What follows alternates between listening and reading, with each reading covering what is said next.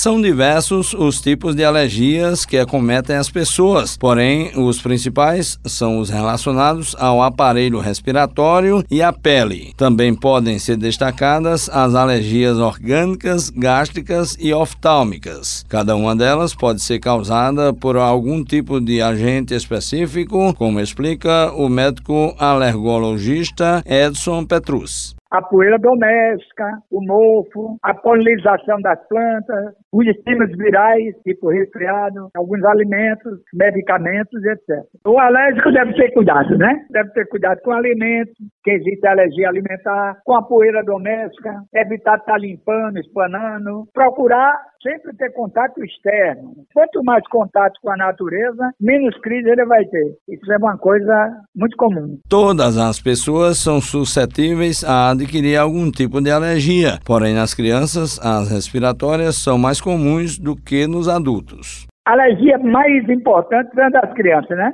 Acomete mais. O idoso já tem outro tipo de processo asmatiforme, que já é uma asma genética, uma asma familiar. A criança não, ela tem o estigma de atopia ao ter contato com os elementos alergizantes, chega poeira, mofo, feno, tantos outros, ela pode ter a crise. De acordo com o alergologista, a indefinição das estações do ano no país também é um fator que contribui para a ocorrência das alergias. O Brasil é um país que não tem primavera, verão, outono, inverno. Não existe isso propriamente típico no Brasil. O Brasil é meio descontrolado nisso aí. Então, de repente chove, de repente faz sol e é muito variável a temperatura nos diversos pontos do Brasil. Agora, o Brasil é um país que não tem um índice de alergia muito alto, não. Pelos cuidados, pelos já os conhecimentos que se tem das causas, né? Ao contrário do que muita gente pensa, uma alergia pode até levar à morte se não for tratada a tempo, conforme diz o médico. Existe sim. Na asma grave